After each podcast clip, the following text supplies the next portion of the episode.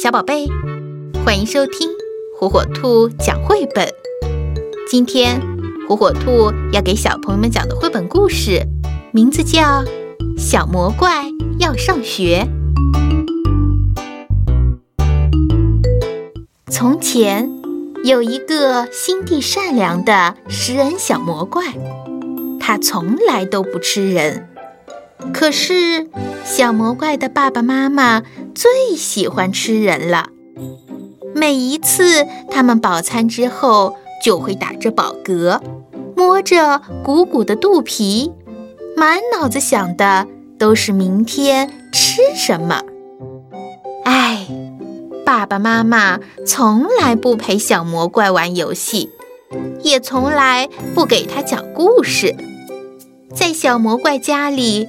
没有甜甜的苹果派，没有可口的牛奶米饭，也没有好吃的水果蛋糕。小魔怪讨厌这一切，他总是一个人待在自己的房间里，一会儿大喊大叫，一会儿跺脚。爸爸妈妈受不了了，就大声地训斥他：“捣蛋鬼！”你吵得我们一点胃口都没有了。只有一件事情可以让小魔怪感到快乐，那就是藏在茂密的小树丛后面，偷偷地看小朋友们玩游戏。啊，小朋友们玩得多开心啊！他们怎么能玩出那么多的花样呢？小魔怪惊讶极了。一天，小魔怪捡到了一本书，那是一个粗心的小朋友丢下的。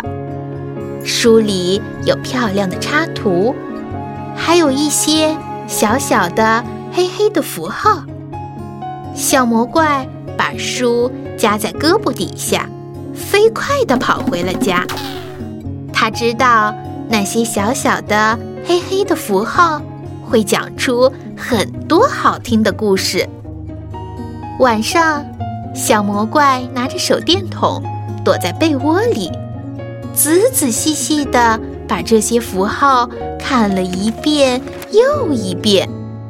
可是，他还是不知道他们在说什么。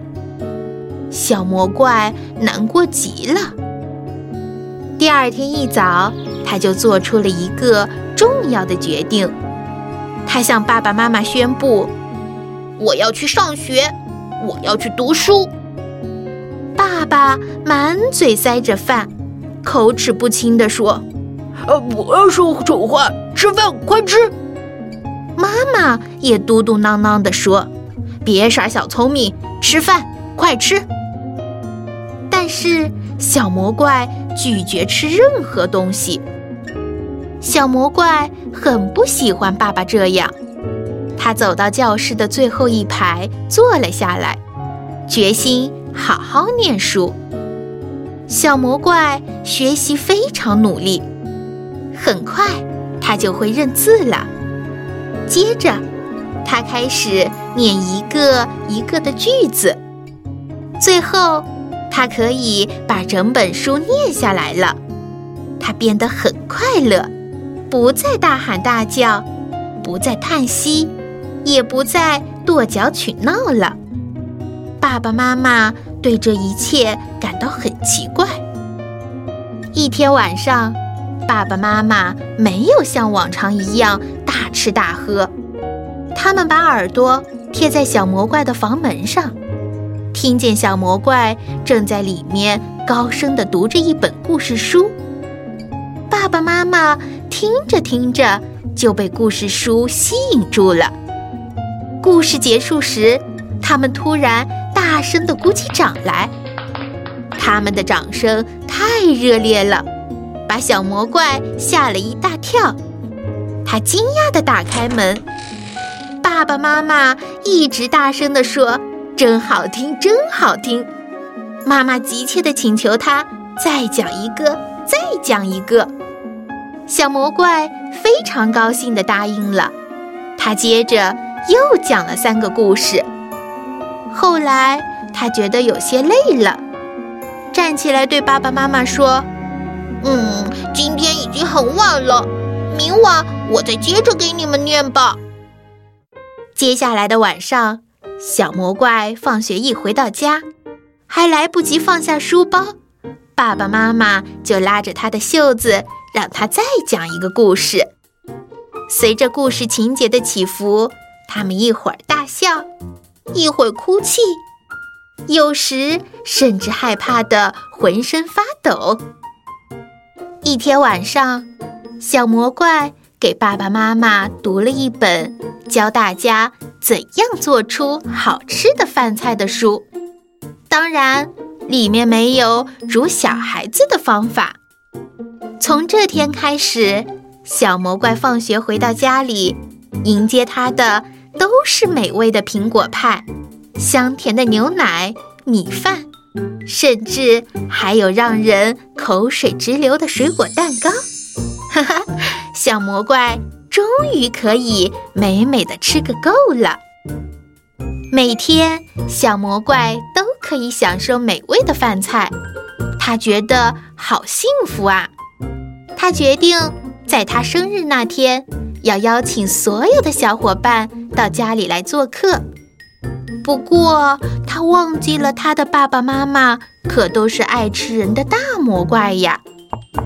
当他为小伙伴们打开门的那一瞬间，他才忽然想起来：可是安安、奥奥、萌萌、赫赫他们都来了。小魔怪害怕极了，爸爸妈妈会不会把它们吃了呢？结果整个下午，小伙伴们都玩疯了，他们一起跳舞，一起唱歌，一起放声大笑，一起打打闹闹。小伙伴们一个接一个的附在小魔怪的耳边说。你的爸爸妈妈可真和气呀！小魔怪第一次发现，爸爸妈妈真的很可爱，甚至在他们笑的时候，也小心的不把长长的牙齿露出来。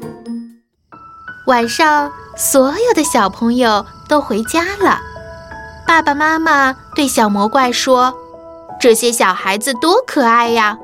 以后你随时都可以把他们带到家里来玩，我们绝对绝对不会伤害他们。不过你可不能再带其他人来了，因为我们认识了他们，就不忍心再吃他们了。一言为定。小魔怪假装答应了爸爸妈妈的要求，可小脑瓜里已经打定了主意，以后。他要邀请地球上所有的小朋友都到家里来参加他的生日宴会，哈哈！这样一来，爸爸妈妈就永远不会再吃小孩子啦。